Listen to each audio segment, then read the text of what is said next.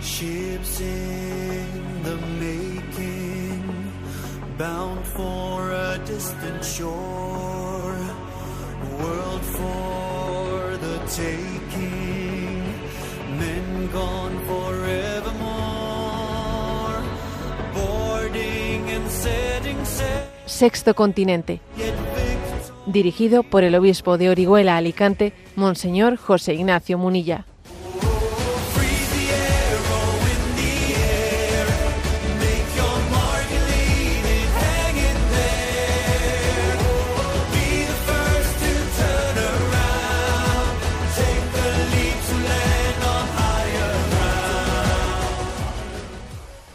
Un cordial saludo a todos los oyentes de Radio María. Un día más, con la gracia del Señor, nos disponemos a realizar este programa radiofónico llamado Sexto Continente, que lunes y viernes de 8 a 9 de la mañana, una hora menos, en las Islas Canarias, realizamos aquí en directo en Radio María España. Hoy es 3 de julio y vamos a abrir nuestro programa pues realizando un saludo muy similar al que realizamos pues hace escasamente dos semanas. Un nuevo saludo, este programa está hermanado, hermanado con el obispo Rolan- Rolando Álvarez, que está preso en Nicaragua, con una condena de 26 años de prisión, bajo la acusación de traición a la patria por parte del régimen di- dictatorial de Daniel Ortega. Y hace ya 15 días, bueno, pues mm, le dirigimos un saludo en este compromiso que tenemos en este programa de mantener eh, viva eh, la memoria de la presencia en la cárcel de Monseñor Rola- Rolando Álvarez junto con otros presos presos contra la libertad religiosa en tantas partes del mundo, pues el motivo hace 15 días era pues que el, el Parlamento Europeo había hecho una declaración, creo que era con fecha del 15 de junio, un- una declaración exigiendo una prueba de vida de Monseñor Rolando Álvarez, ¿no? Bueno, pues ahora ha sido la Corte Interamericana de Derechos Humanos, ¿eh? la Corte eh, Interamericana de Derechos Humanos, ¿no? con fecha del 27 de junio, también ha solicitado al gobierno nicaragüense que se garantice durante este proceso de liberación que esperamos de él, que se garantice el trato digno, incluyendo el acceso a servicios de salud, alimentación adecuada, comunicación con sus seres queridos y abogados, que también eso, eso del abogado se, le ha retirado ¿eh? pues el, reconocimiento como para poder ejercer la abogacía a quien era su abogado y, por encima de todo no pues se ha, se ha pedido pues su libertad ¿eh? y se ha dado un, se le ha dado un plazo hasta el 7 de julio para que el gobierno de Nicaragua informe a la Corte Internacional de Derechos Humanos sobre la situación actual de Monseñor Álvarez. Bueno, como os decía, en este programa nos sentimos hermanados con él. Incluso le pedimos a Dios ¿no? que, que- pueda cumplir el sueño de que llegue un día en que le escuchemos a Monseñor Rolando Álvarez hablar en estas ondas de sexto continente. Nos encantaría que un día llegase y os dijese, ¿a que no sabéis quién está hoy aquí conmigo? Y que Él eh, pues nos hable a todos. Porque Él ha hecho una apuesta fuerte, la apuesta de decir, bueno, le ofrecían para quitarse el paquete de encima, para quitarse esta presión internacional de encima, para no tener que estar sufriendo este desgaste, ¿no? Eh, pues se le ofrecían que se exilie en Estados Unidos. Y él lo rechazó. Dijo, no, yo no voy a Estados Unidos. Pues me quedo aquí, ¿eh? en la cárcel. Me quedo aquí en la cárcel y, comparto con mi pueblo pues su sufrimiento por la falta de libertad de conciencia y por la falta de libertad religiosa. Y ha sido una apuesta fuerte, obviamente, ¿no? Con una condena de 26 años de prisión.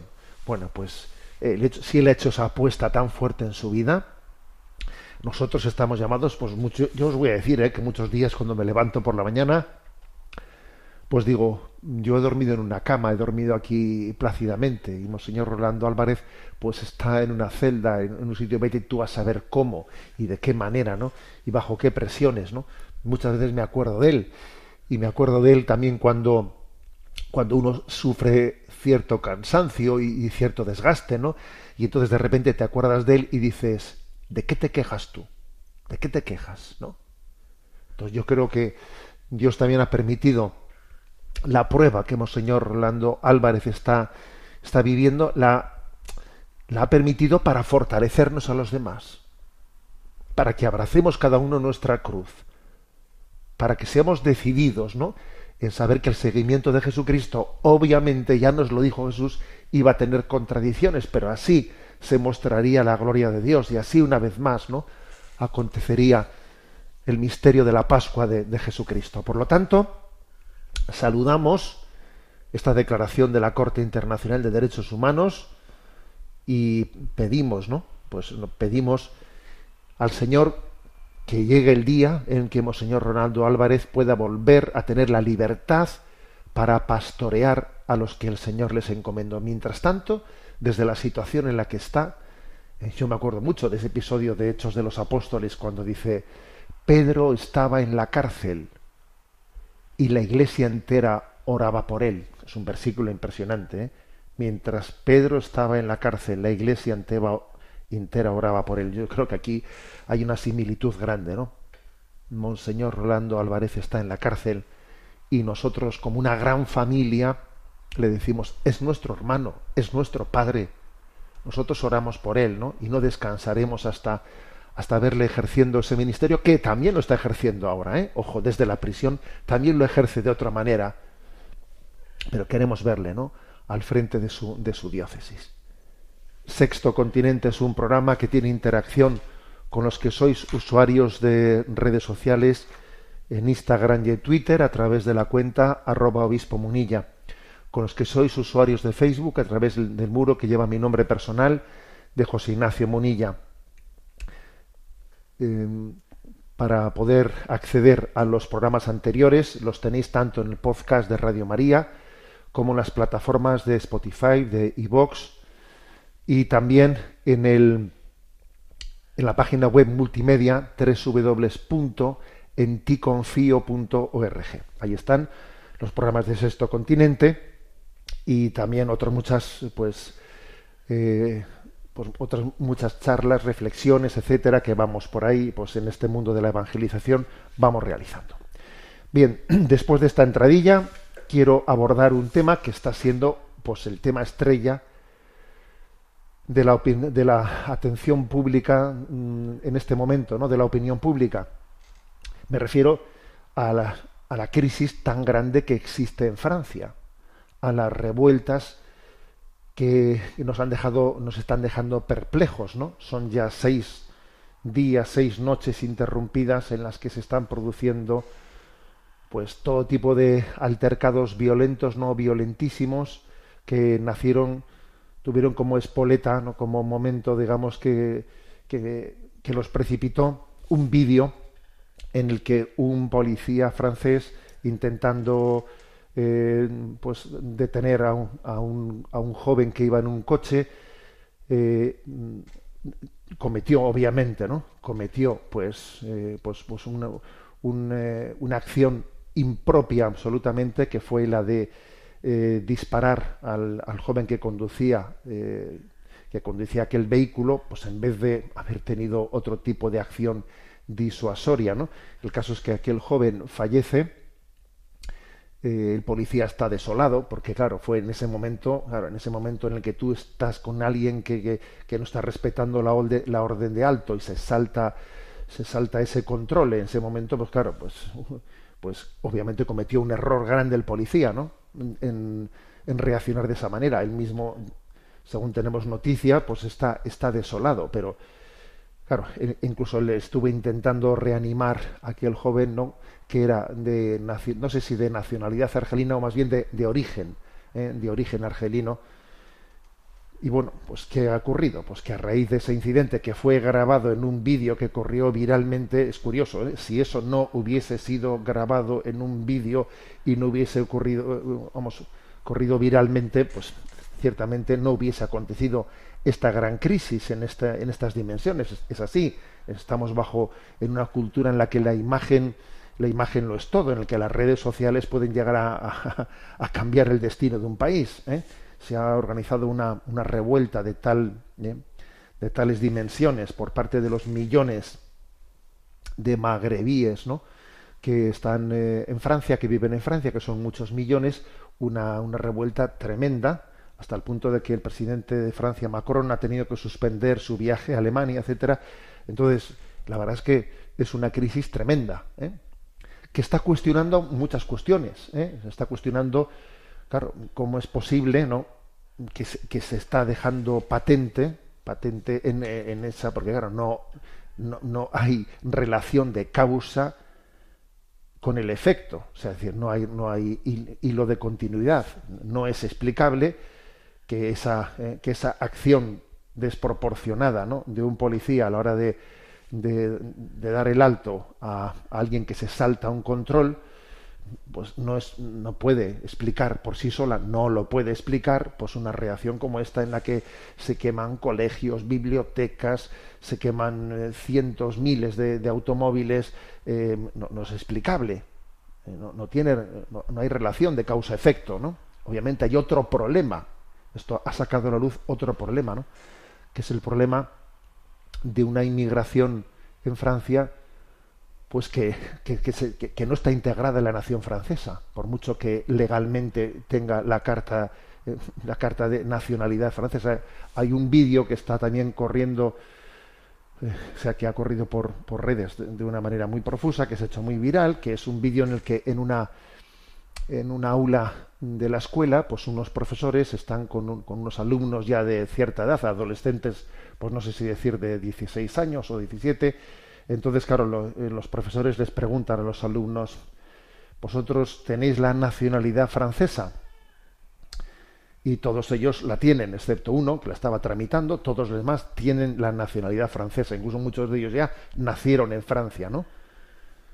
Entonces les preguntan los profesores, ¿y os sentís franceses?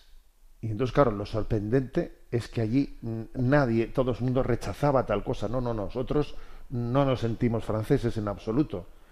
Entonces, claro, hay un diálogo entre los profesores y los alumnos y le dice a uno, pero ¿cómo, ¿tú cómo no te sientes francés si tú has nacido aquí y si tú tienes el, el pasaporte de ciudadanía francesa? ¿cómo, ¿cómo, no te sientes? No, no, yo no soy francés, yo soy negro, le dice. Bueno, ¿Qué tiene que ver ser negro, no?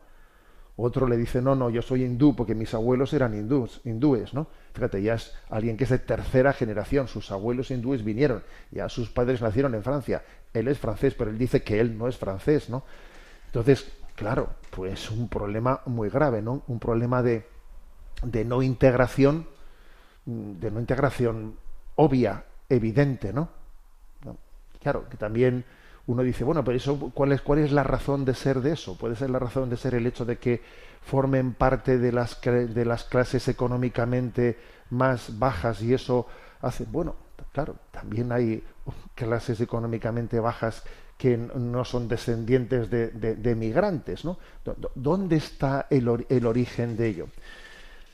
Entonces, a ver, yo quería hacer un comentario a propósito de este, de este aspecto, un comentario de cuál es la, perspectiva de la doctrina social de la Iglesia a este respecto, porque, porque es cierto que a veces yo creo, ¿eh? yo creo que se suelen hacer mmm, lecturas o de trazo gordo, de trazo gordo, mmm, sin matiz alguno sobre cuál es la la palabra de la, de la, Iglesia Católica sobre el tema de la inmigración y sobre los derechos y deberes de los inmigrantes. Muchas veces, ¿eh? en nombre de la doctrina social de la Iglesia, pues se suelen hacer lecturas como que, bueno, Dios creó el mundo y el diablo creó las fronteras. Por lo tanto, fuera fronteras y confundir la doctrina social de la Iglesia en la que habla de nuestro deber de acogida al inmigrante con la ideología globalista en la que no tiene que haber fronteras y etcétera, etcétera. A ver, eso, eso es una deformación de la doctrina social católica. Eso no es verdad eh, que la doctrina social lo afirme. ¿Cuál es, por lo tanto, ¿no? la, la forma que tiene la Iglesia de, en su doctrina social? que bien sabemos que tiene un compromiso grande la Iglesia de acogida de los inmigrantes, de, de asistencia especialmente a los que están en situaciones humanitarias pues más delicadas, ¿no? Bueno, pues hay un punto del catecismo que es muy interesante, que es el punto 2241. 2241. Allí dice, ¿eh? Fijaros que está recogido en el catecismo de la Iglesia Católica, con gran equilibrio sobre cuál es, bueno, qué es lo que, que opinamos sobre, sobre los deberes y los derechos ¿eh? en la inmigración.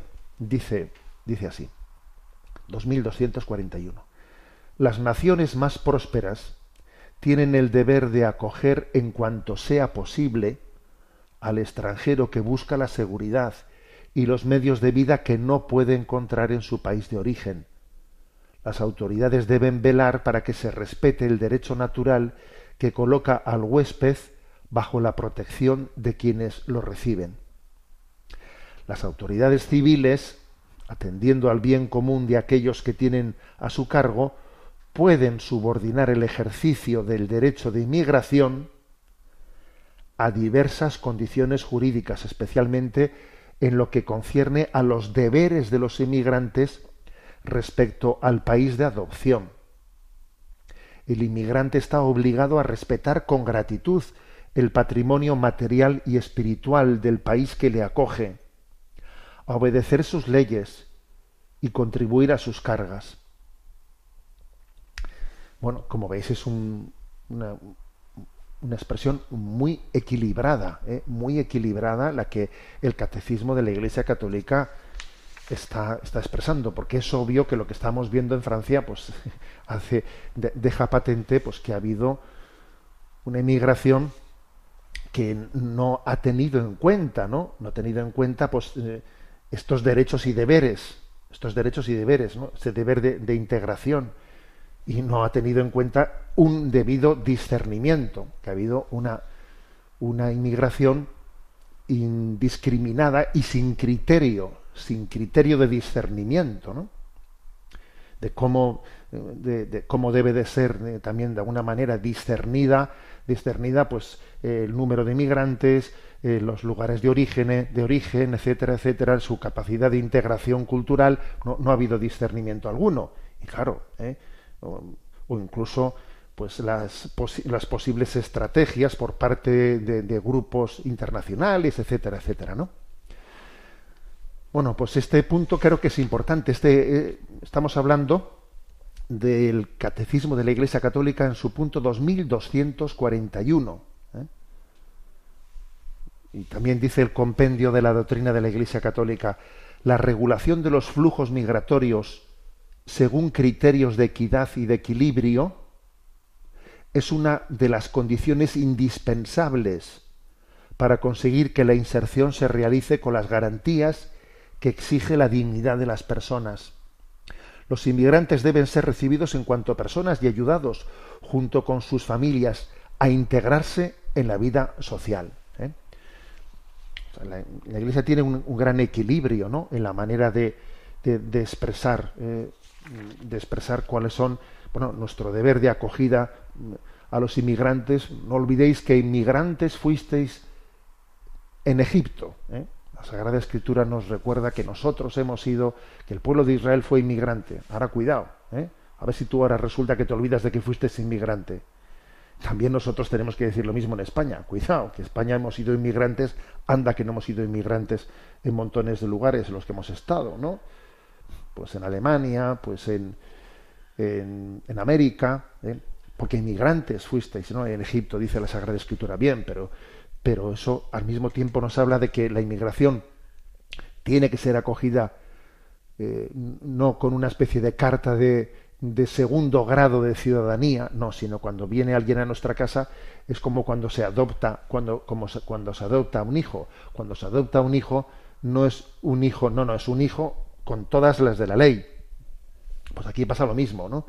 Cuando se acoge a un inmigrante y se le da, se le da ¿no? la ciudadanía española o francesa, es con todas las de la ley. No, no tiene menos derechos de quien, de, de quien eh, no haya, eh, de quien sea, digamos, francés desde hace, desde siempre, ¿no?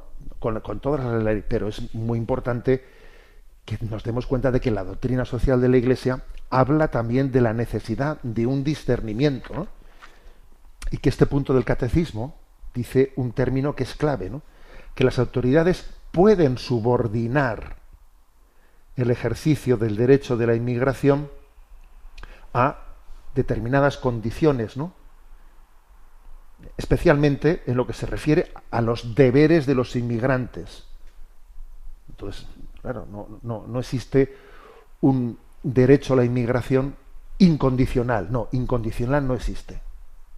Tiene que estar subordinado al cumplimiento de una, de, una serie de, del cumplimiento de, los deberes ¿eh? del inmigrante. Bueno, por esto la crisis de Francia, que es muy fuerte lo que estamos viendo en Francia, la crisis de, Francia, pues también sirve para que, para que tengamos una conciencia más plena de lo que es la doctrina social católica a este, a este respecto. Que como digo, quien quiera leerlo, que acuda al punto 2241. Sin olvidar algo que me parece que hay que repetirlo mucho, que es que cuando la Iglesia habla del derecho a la inmigración, también habla el magisterio de la Iglesia, lo hizo Juan Pablo II, lo hizo Benedicto XVI, lo hace actualmente el Papa Francisco. No únicamente hay que hablar del derecho a la inmigración, sino también del derecho primario, primario, prioritario de vivir en su propio país. Y esto creo que es clave. Existe también un derecho primario, prioritario a vivir en el propio país. Que es decir, que a que se den las condiciones eh, de, de, desarrollo mínimas en el país de origen, pues para que uno no tenga que emigrar. Y eso, y eso eh, nos, nos, mira a todos en el compromiso que tenemos, en el compromiso de desarrollo internacional. En, ese, en esos famosos compromisos que hablamos del desarrollo internacional, ¿no? en esa cooperación internacional de 0,7%, etcétera, etcétera, de la cual estamos olvidados, no, olvidadísimos porque posiblemente otro gallo nos cantaría si nos hubiésemos tomado más en serio nuestro compromiso eh, nuestro compromiso internacional para pues para, para, el desarrollo de los países que, que, están siendo pues que están viviendo situaciones de, de inestabilidad ¿no? de, de, subdesarrollo que, que, luego generalmente son los lugares desde los que se provocan flujos migratorios eh, incontrolados ¿eh? Bueno, pues como veis, un tema, eh, un tema importante. ¿eh? Ahí lo dejo. Os animo a que cojáis el catecismo y, le, y leáis el punto 2241. ¿eh? Vamos adelante en, el, en este programa y voy a comentar también otra noticia. Hoy vamos a comentar aquí distintas noticias. La noticia de que en Alemania, sabéis que estamos haciendo un seguimiento bastante cercano también a, lo que ocurre en la iglesia alemana. Hace poco, pues, un servidor, eh, pues, impartí una, una, una reflexión con, el título, digamos, de aprendiendo, aprendiendo del sínodo alemán eh, lo que no hay que hacer. ¿eh? Ese, fue un poco el subtítulo de la charla que, que, impartí. ¿no? Existimos para evangelizar, aprendiendo del sínodo alemán lo que no hay que hacer. Bueno, pues dentro de ese aprendizaje, si somos humildes, uno puede aprender muchas cosas. Aquí se nos han, han hecho público unos datos tremendos esta semana pasada también. Y los datos son, estadísticamente hablando, eh, referidos al año anterior, o sea, al año 2022, ¿no? donde resulta que 522.000 mm, alemanes han abandonado oficialmente la Iglesia Católica. Nunca se había dado un, un dato tan alto en un, en un solo año, ¿no? Es un aumento del 44% con respecto al año anterior, el año 2021. 522.821 alemanes han abandonado oficialmente la Iglesia Católica. Sabéis que allí existe pues, un sistema, y uno dice, ¿cómo se puede saber eso con tanta exactitud? Bueno, porque ahí existe un sistema en el que la pertenencia a la Iglesia la da el que uno pague el impuesto eh, en su declaración de la renta y si uno deja de pagar ese impuesto, entonces deja de ser miembro de esa iglesia. Y eso está reconocido así, no únicamente por parte del Estado, sino de por parte de la propia iglesia o de las propias iglesias, también de la iglesia protestante, etcétera, ¿no? Que por cierto, a mí me parece una barbaridad que la iglesia católica hubiese admitido tal principio. ¿eh? O sea que si tú no pagas ese impuesto, tú no eres católico, tú ya no puedes recibir los sacramentos ¿eh? y, y el día que te mueras no te, no te haremos un funeral porque no has pagado ese impuesto. Pero bueno, pero ¿cómo hemos podido admitir eso, esa barbaridad? ¿Eh? En el fondo es como estar, o sea, es casi como si fuese una autoexcomunión de facto, ¿no? O sea, es decir, ha dejado de pagar el impuesto, pues autoexcomunión de facto. Vamos a ver. No es posible que alguien esté en una situación de pobreza que no pueda pagar ese impuesto. O no es posible que alguien también quiera dirigirle a la iglesia alemana en la deriva que lleva actualmente, que, quiera dirigirle un signo de protesta y de decirle, pues yo por la deriva que ustedes están llevando no voy a pagar el impuesto este año, por ejemplo. O sea, ¿quiénes somos nosotros para decir, o usted paga el impuesto o usted no es miembro de la Iglesia Católica? Pero ¿qué es eso? ¿Qué es eso? Bueno, pues precisamente yo una de las cosas que, digo en esa charla, ¿no? De aprendiendo del sínodo alemán lo que no hay que hacer, ¿eh? estoy convencido de que la tendencia, ¿eh? la tendencia de, en Alemania actualmente, ¿no? A la ruptura con la fe católica, al, al liberalismo, a la asunción de todos los principios, ¿no? Extraños a la de toda la mundanidad, etcétera, etcétera, estoy convencido que esa tendencia herética, ¿eh? pues nace ni más ni menos de, que de ser una iglesia rica, porque la riqueza es muy peligrosa, muy peligrosa. Lo dijo, lo dijo un tal Jesús de Nazaret. Lo dijo un tal de Jesús de Nazaret, dijo, dijo qué, qué peligro, ¿no? Qué peligro la riqueza, claro. Ahora resulta que 500, ¿no? 22.000 alemanes, justamente en el año en el que se estaba escenificando el sínodo alemán, en el año en el que se estaba escenificando que la iglesia alemana va a ser la iglesia guay que asuma todos los principios, ¿no? Todos los principios liberales. ¿eh? Vamos, toda la moral sexual liberalizada, todo, etcétera, etcétera, ¿no? Resulta que en ese momento 522.000, o sea, nunca había habido un abandono tan grande. Entonces, bueno, ¿y, ¿y qué lectura hacemos de esto, señores? Pues yo creo que hay una lectura que es obvia, ¿no? que es que cuando la Iglesia, ¿eh? cuando la Iglesia asume, asume, digamos, la, la mundanidad, pasa a ser insignificante, innecesaria. Si la constitución de nuestra, de nuestra iglesia va a ser la mundanidad, oye, pues para eso sabes lo que te digo, no hace falta quedarte con la copia, me quedo con el original, me quedo con el mundo me quedo con el mundo y no necesito y no necesito de la iglesia, ¿no? Ya sé yo equivocarme solo, no hace falta que la iglesia me ayude a equivocarme. ¿eh? Bueno, pues entonces, claro, paso a ser insignificante. Porque hay algo todavía peor que ser minoría, que es ser insignificante. Eso sí que es, eso sí que es terrible. Ser insignificante. Si la sal se vuelve sosa, entonces ¿para qué? Pues esto es lo que pasa aquí la sal se vuelve sosa y ya está. ¿eh? Entonces, ¿hay humildad para leer estos datos? ¿Habrá humildad para que viendo estos datos alguien diga, nos hemos equivocado? Volvamos al amor primero. Hagamos una reforma en la que, en la que volvamos ¿no? pues a la a la llamada a la conversión y a la, bueno habrá humildad para hacer la lectura de estos de estos datos porque es que es muy fuerte el hecho de que eh, de que a veces en esa soberbia pues eso antes muerta que sencilla ¿eh?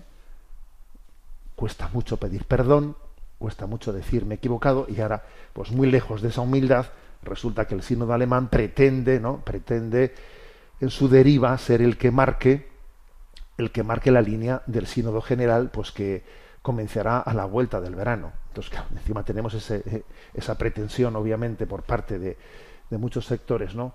A que sea esa agenda del sínodo alemán la que marque el sínodo de la Iglesia Universal, ¿no? Bueno, pues la, la historia da lecciones, ¿eh? La historia nos da lecciones. El Evangelio dice, por sus frutos los conoceréis. Pues fíjate tú qué frutos en el año en el que se escenifica, ¿no? Pues eh, la protestantización, la, asunción de toda la mundanidad por parte de la, de la Iglesia alemana, en el, año en el que incluso hemos llegado a oír algo terrible, ¿no? Que, que bueno, que la Iglesia no únicamente tiene que fundarse en la escritura y en la tradición, sino también en, en la opinión pública. Porque esto se ha dicho, ¿eh? En la opinión pública, ¿no? En lo que opine la mayoría. Bueno, pues resulta que ese año la opinión pública te ha dicho esto que jamás había ocurrido un abandono como este de, la Iglesia Católica. Y quizás Dios que nos sorprende siempre, pues ¿qué es lo que estará, qué, qué plan tendrá Dios? Pues vete tú a saber, ¿eh? porque Dios nos sorprende siempre. Pero igual el plan de Dios, ¿sabes qué es? Llevar a la pobreza a la Iglesia alemana. Vamos a llevarles a la pobreza. Vamos a llevarles a la pobreza y desde esa pobreza, pues tendrán que, eh, tendrán que volver a, a- descubrir que solo Cristo es nuestro tesoro y que no podemos apoyarnos ¿no? en todos esos medios, en todos esos medios humanos que en el fondo nos llevan a ser soberbios. Tener mucho dinero es un peligro, es un peligro, porque al final te apoyas en el dinero y no te apoyas en la fuerza del espíritu. Bueno, pues quede ahí esa, esa reflexión y vamos a tener nuestro nuestro momento. ¿eh? Voy a cambiar de tercio porque me, me he puesto duro y ahora vais a ver que vamos a escuchar esta banda musical inolvidable, ¿no? La vida es bella.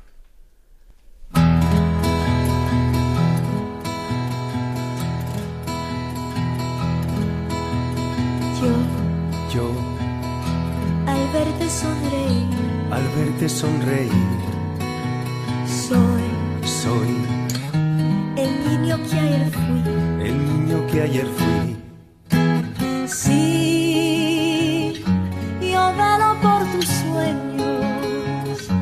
El miedo no vendrá y así sabrás lo bello que es vivir. Caen Caen mil lágrimas al mar. mil lágrimas al mar.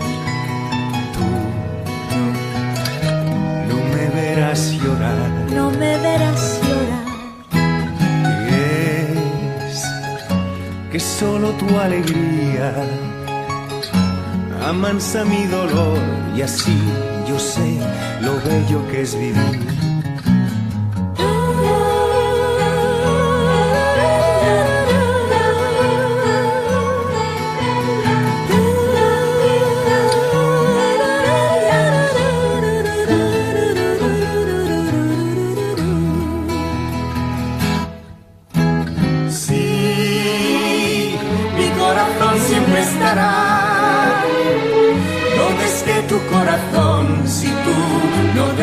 Dejas de luchar.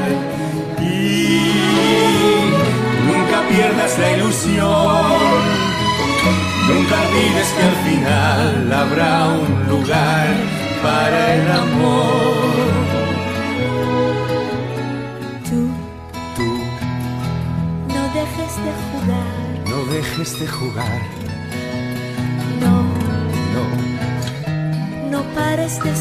nunca pares de soñar.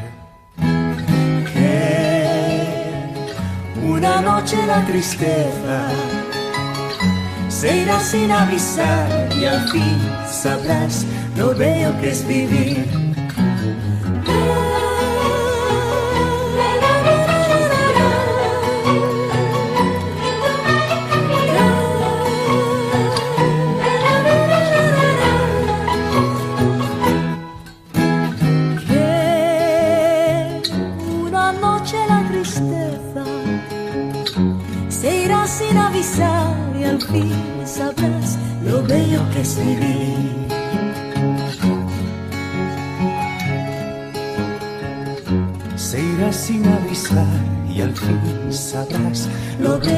Bello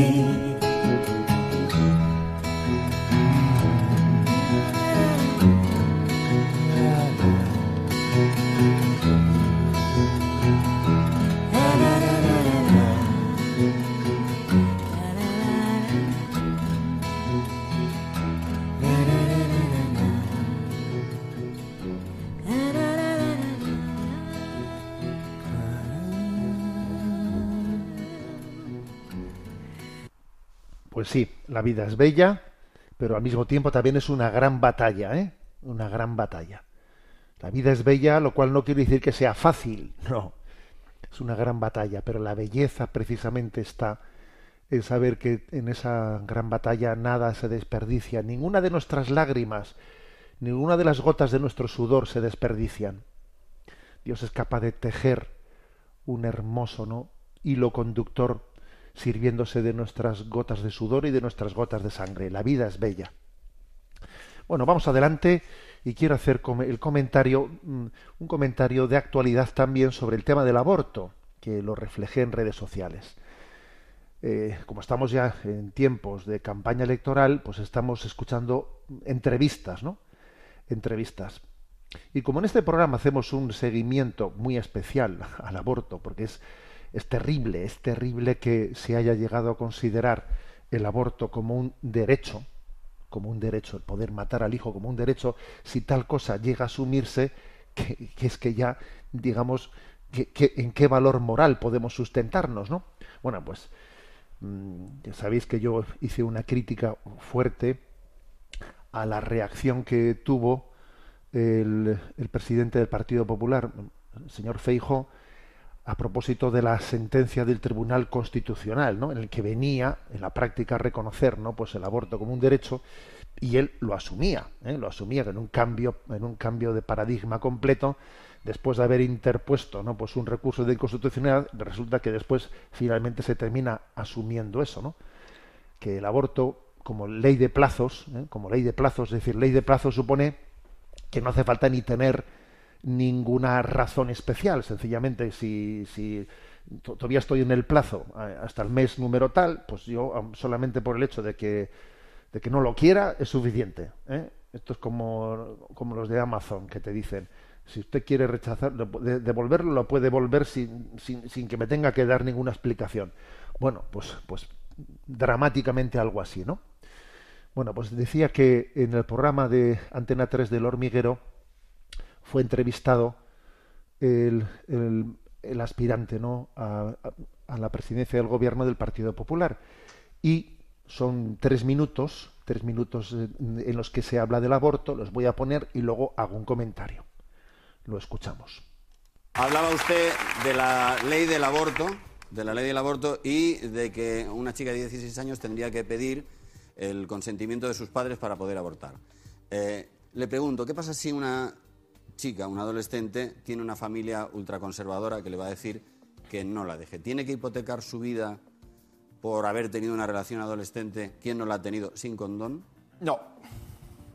Para eso hay un mecanismo que es expreso, ¿no? Cuando una menor quiere tener un hijo y los padres no la dejan, predomina el criterio de la menor y tiene ese hijo.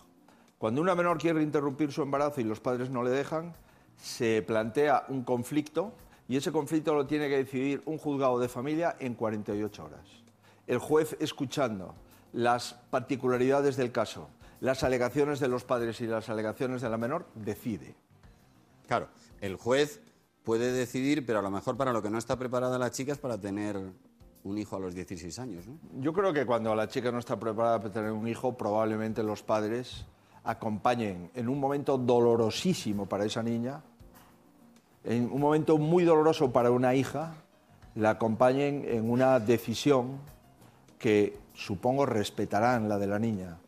Y en el caso de que no la respeten, el juez, que tiene formación, que tiene información, que tiene experiencia, un jugador de familia, pues dictará la resolución correspondiente. Pero lo que no puede ocurrir, en mi opinión, es que una, una menor no puede hacer prácticamente ninguna obligación o ningún contrato, ni siquiera sacarse el carnet de conducir, y sin embargo puede tomar una decisión de esa naturaleza sin conocimiento de los padres. Sé que esto es discutible, sé que yo tengo compañeras de mi partido y compañeros que creen que una menor también tiene el derecho sin limitaciones de abortar, pero la mayoría de mi partido, y yo represento a la mayoría de mi partido, cree que siendo menor es necesario el consentimiento de los padres o, en su defecto, una autorización del juez. Creo que los casos son francamente eh, mínimos, pero nosotros admitimos esa ley del aborto, la respuesta es que sí.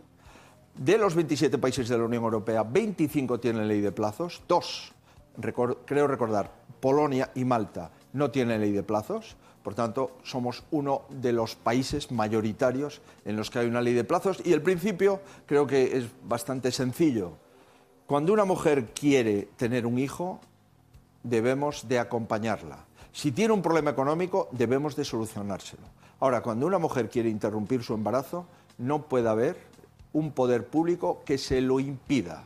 Y si lo interrumpe de acuerdo con la ley, esa mujer está tomando una decisión legal en mi país que yo, desde luego, voy a respetar. Bueno, hasta ahí ese pequeño corte, ese pequeño corte que corre por redes, en el que mm, durante tres minutitos, muy brevemente, pues en esa, en esa entrevista habla, ¿no? La verdad es que voy a decir una cosa, pues es, por lo menos es de agradecer el hecho de que el señor Feijo mm, diga ahora, por lo menos, ¿no?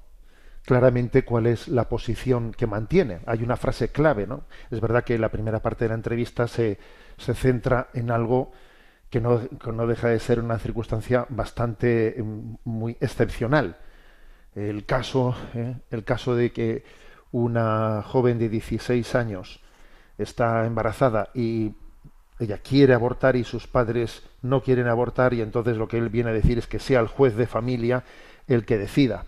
Bueno, ese es un caso bastante excepcional, entre otras cosas, porque muchas veces os advierto que son los padres los que empujan ¿eh? a las hijas adolescentes a que, a que aborten. Es que la, cosa es así. En cualquier caso, el hecho de que se diga eh, que sea el juez de familia y no los padres los que decidan, ¿eh? ya esto apunta maneras sobre la patria potestad de los padres. ¿eh? Apunta maneras. O sea, dice claramente eh, se está diciendo que aquí la patria potestad no se le reconoce plenamente a los padres. Pero vamos, no, no me quiero centrar en eso. Me quiero centrar en la frase final de la entrevista en la que él dice algo como que es clave. ¿eh? Él dice, cuando una mujer quiere interrumpir su embarazo, no puede haber un poder público que se lo impida. Es una frase contundente. ¿eh? Bueno, entonces yo envié a redes sociales, envié, eh, pues, destaqué esta frase y mandé dos preguntas. ¿eh? Dije, yo planteo dos preguntas a quien corresponda. Repito la frase. ¿eh? Cuando una mujer quiere interrumpir su embarazo, no puede haber un poder público que se lo impida. Entonces yo pregunto, primero, ¿y quién defiende el derecho a la vida del ser no nacido en el caso de que haya tenido la mala suerte de no ser deseado? O que aquí resulta ¿eh? que el derecho a la vida está supeditado a que yo haya tenido buena suerte o mala suerte de que quienes me han concebido me deseaban o no me deseaban. Si me deseaban, todo va a ir, todo va a ir bien. Ahora, como no me deseasen, la tengo clara, estoy sentenciado. O sea, resulta que el, el derecho a la vida está supeditado al deseo de alguien. ¿Eh? Es terrible eso. Este, o sea, no, no, sé si somos conscientes de lo que estamos diciendo. O sea, hemos llegado a, asumir, ¿eh? asumir una, pues unas lógicas terribles. O sea, el derecho a la vida está supeditado al deseo. ¿Eh? Bueno, entonces la, la, segunda pregunta es, ¿no? Que formulo, ¿no? ¿Acaso no existe un deber moral de dar un hijo en adopción antes de recurrir al aborto, antes de recurrir a matarlo? O sea, yo no tengo un deber de decir, oye, yo no me veo, ¿eh? o sea, creo que no, bueno, no tengo madurez para educar a este niño, o no tengo las circunstancias, o no me da la gana, yo qué sé. ¿eh? Pero yo no tengo un deber moral de, de, dar, de gestar y de dar a este niño en adopción antes de matarlo. O sea, antes de matarlo no tengo un deber moral. O sea, lo puedo matar y punto. O sea, es que es tremendo. O sea, no, sé si somos conscientes de, lo que estamos asumiendo. Aquí hay un principio, ¿no? Que es decir, bueno, pero es que el niño está en el en el cuerpo materno. Entonces, si está en el cuerpo materno, ¿quién, cómo una autoridad pública se va a meter en el cuerpo materno? La autoridad pública no puede ejercerse sobre lo que pase en el cuerpo materno. Oiga, pues para otras cosas bien que intervienen ustedes, como por ejemplo para la obligación de las vacunas. ¿Eh? Las vacunas hemos visto lo que, lo que ha sido la crisis en la que, digamos, la- el poder público se ha sentido con autoridad de decir las vacunas son obligatorias esto y lo otro y lo otro. O sea que para algunas cosas sí que intervenimos sobre el cuerpo, lo que pasa en el cuerpo, y para otras no, por lo visto, ¿no? O sea, no sé, no sé esa lógica. Y claro, y, y además fíjate qué diferencia entre una cosa y otra, porque, oye, en, virtud de que el poder público tiene autoridad para, para hacer obligatorias las vacunas o, si no obligatorias, cuasi obligatorias por el hecho de que quien no se vacune tiene que asumir que va a tener limitados otros derechos, etcétera, etcétera, etcétera. Si no obligatorias, cuasi obligatorias, porque claro, si no puedo coger un avión, si no puedo hacer esto, si no puedo moverme, si no puedo irme a un restaurante, en el fondo, pues es, eh, claro que se está obligando. En virtud de que la autoridad pública hace, ejerce eh, pues, es- esa presión, en virtud de que es, de que entiende, entiende que va a ser supone, según los datos que le han dicho los médicos, luego resulta que lo, que lo que se supone que mm, prometían las vacunas, bueno, ya sabemos que después no ha sido ni, ni remotamente como, como pero bueno, supongamos que, eh, que, que la información de la que se partía era cierta, ¿no? De que poniéndose esas, esas vacunas se iba a impedir pues, eh, pues que otras personas tuviesen riesgo en su vida.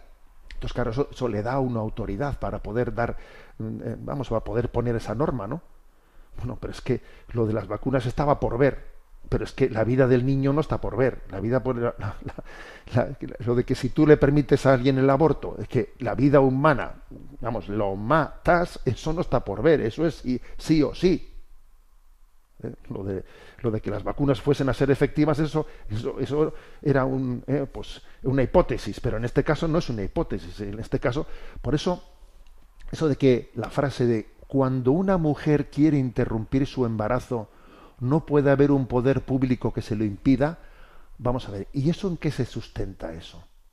Y esa expresión, ¿eh? así dicha ante toda una nación, ¿eso en qué se sustenta? Los poderes públicos tienen el deber de tutelar los derechos de todos los seres humanos, no solo los deseados, también los no deseados. Es terrible que alguien pueda decir, yo soy rey, o yo soy presidente de gobierno, yo soy alcalde de los que han, sido deseados, de los ciudadanos deseados. De los ciudadanos no deseados, esos ahí se quedan, ¿no? A ver, es que no somos conscientes de lo que estamos diciendo. ¿A dónde hemos llegado en nuestra, en nuestra deriva, ¿no?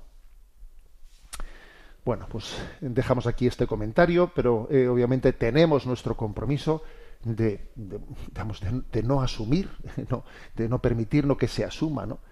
que el aborto que el aborto es un derecho. Estamos hablando de que 100.000 niños, 100.000 niños en España, ¿no?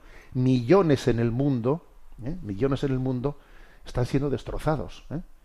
Están siendo destrozados y se está creando una crisis de natalidad tremenda. Porque en fondo hay una mentalidad antivida detrás detrás de todo esto, ¿no? Es una cultura de muerte, una cultura de muerte la que la que se está imponiendo. Bueno, aunque sea brevemente, vamos a tener un momento para las preguntas de los oyentes. Sabéis que hay un correo electrónico habilitado, que es sextocontinente arroba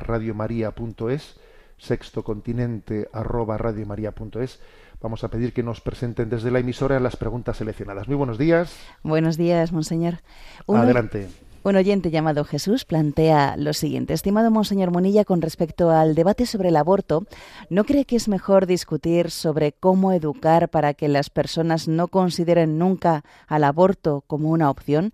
¿No le parece que es mejor discutir sobre la educación que sobre la libertad? Bueno, pues yo esta pregunta que, que también la he seleccionado obviamente porque va muy pegada ¿no? al tema que estábamos tratando. Yo niego que haya que mm, digamos que haya que elegir entre mejor discutir sobre la educación que sobre la libertad no las dos cosas tienen que ir de la mano. No yo no las contrapondría en ninguno de los momentos no Obviamente, si se, si se ha llegado a decir que yo tengo libertad de abortar es porque ha habido una crisis educativa, de aquí te espero. ¿eh? Pero la única manera de educar bien sobre eh, la dignidad de la vida es hacer entender de que no existe libertad de matar. ¿eh? Entonces es inseparable, es inseparable una cosa de la otra. ¿eh? Y además, eh, si a uno dijese, mira, es que el aborto no se puede reprimir, es irreprimible. ¿eh? Luego, mm, aquí lo que, lo que hay que hacer es pues, ir poco a poco difundiendo una cultura, una cultura provida, que, mira, perdona, si yo estuviese en el seno materno eh, y le escuchase a alguien decir esto, le diría, oye, para mí llega tarde lo que estás diciendo, llega tarde. ¿Qué pasa? Que mientras que tú intentes a ver si hay eh, un cambio cultural, a ver si conseguimos un cambio cultural, millones de niños van a ser destrozados. Luego eso de que no hay que hablar de, bueno, hay que asumir que hay libertad para abortar y que a ver si conseguimos un cambio paradigmático cultural en el que la gente aborte menos. Bueno, perdona. Es imposible educar bien en el valor de la vida sin, sin expresar que, que, matar a un ser inocente es pues una abominable. Luego el debate de la educación y el debate de la libertad del aborto van unidos, van unidos, ¿no? Diferenciarlos, pues es, pues es estimarnos, ni más ni menos. Adelante con la siguiente pregunta. Nos escribe Esther de Aro, nos dice, eh, hola don José Ignacio, le escribo en el 26 de junio, día de San José María, y me ha surgido la siguiente duda, ya que este santo tenía un gran sentido del humor. ¿Jesucristo tenía sentido del humor? ¿Podría indicarnos algún pasaje del Evangelio donde se manifieste este sentido y cómo se puede trabajar para, como dice usted, saber reírse de uno mismo? Muchas gracias. Un saludo y rezo cada día por tres obispos, el de mi ciudad, Monseñor Rolando, que está en la cárcel en Nicaragua, y usted. Bueno, pues muchísimas gracias por esa oración. ¿eh? Vamos a ver, interesante la pregunta, ¿no? A ver, Jesús tenía sentido del humor, ¿eh? Quizás, claro, si nosotros decimos, ¿hay algún chiste, hay algún chiste en el Evangelio? Pues obviamente no lo planteemos así, ¿eh? No lo planteemos así. Sí que hay algunas expresiones en el Evangelio de las que se enfatizan ciertas cosas que yo creo que esconden un sentido del humor, ¿no? Por ejemplo, cuando Jesús dice, ¿no? Sácate la viga de tu ojo, ¿eh? antes de ver la, la mota en el, en el ojo ajeno. ¿eh? O sea, expresiones de esas, ¿eh? pues yo creo que, que tienen un cierto sentido del humor, ¿no? Un cierto sentido del humor a la hora de decir, oye, te estás tragando, ¿eh? Estás colando un mosquito y te estás tragando un camello. Yo creo que esa manera de expresión, ¿eh?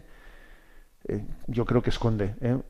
esconde no, deja patente, eh, deja patente un, sentido del humor, ese tipo de, de, comparativas, ¿no? Te tragas un mosquito, mejor dicho, no te tragas un camello y cuelas un mosquito.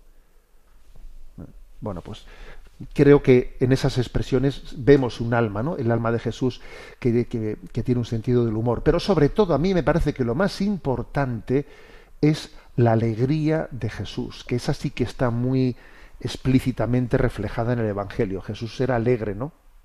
Eh, eh, al margen de, por ejemplo, Él es el buen pastor. Él es el buen pastor, ¿no? Y utiliza esa imagen del buen pastor que pierde su oveja y la busca y dice y la toma con gozo sobre los hombros y les dice a sus amigos, alegraos conmigo. Claro, ¿eh? también la, la, imagen del dragma perdido, ¿no? Dice, pues una mujer pierde una moneda, pierde una moneda y, y cuando la encuentra hace una, hace una fiesta, llama a las vecinas y les dice, vamos a hacer una fiesta porque he encontrado la moneda. Yo cuando leí este pasaje decía, madre mía, un poquito exagerado, ¿no? Nosotros no haríamos una fiesta llamando a los vecinos porque he encontrado pues algo que tenía perdido en casa. Anda, lo he encontrado. Venga, voy a llamar a los vecinos, voy a hacer una fiesta. ¿Te parece desproporcionado? ¿eh? Bueno, pues eso refleja el corazón de Jesús, ¿no?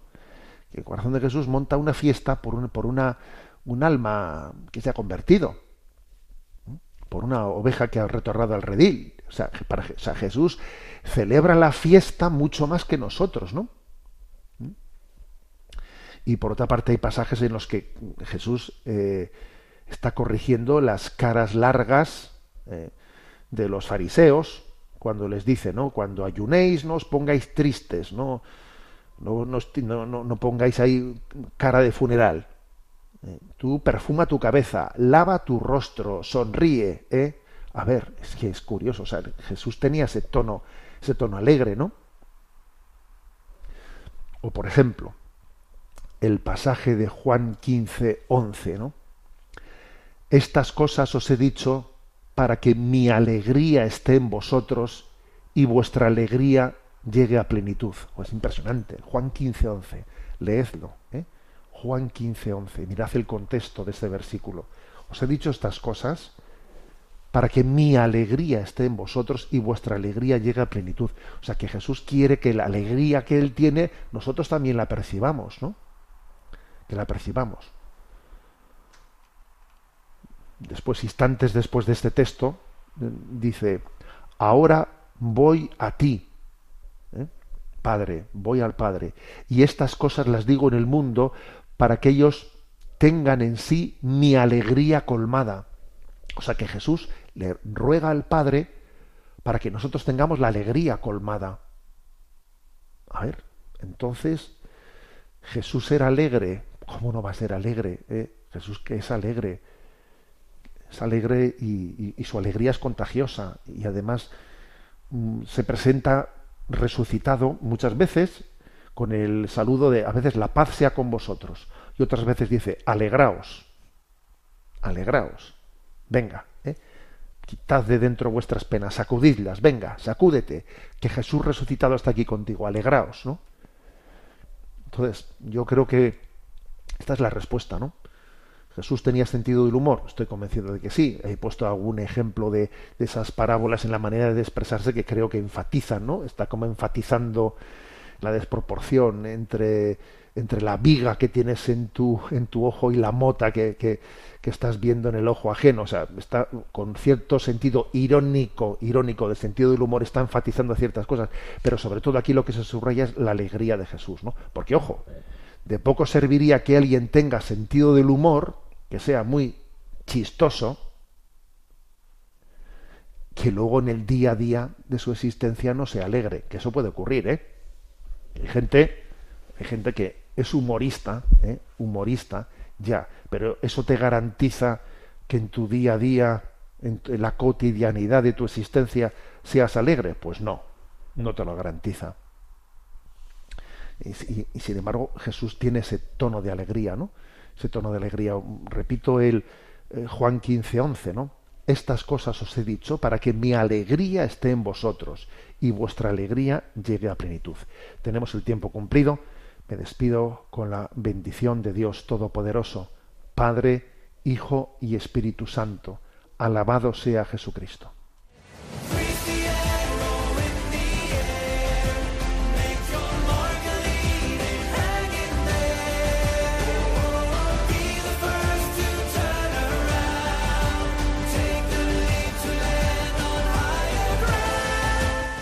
Finaliza en Radio María Sexto Continente, dirigido por el obispo de Orihuela Alicante, Monseñor José Ignacio Munilla.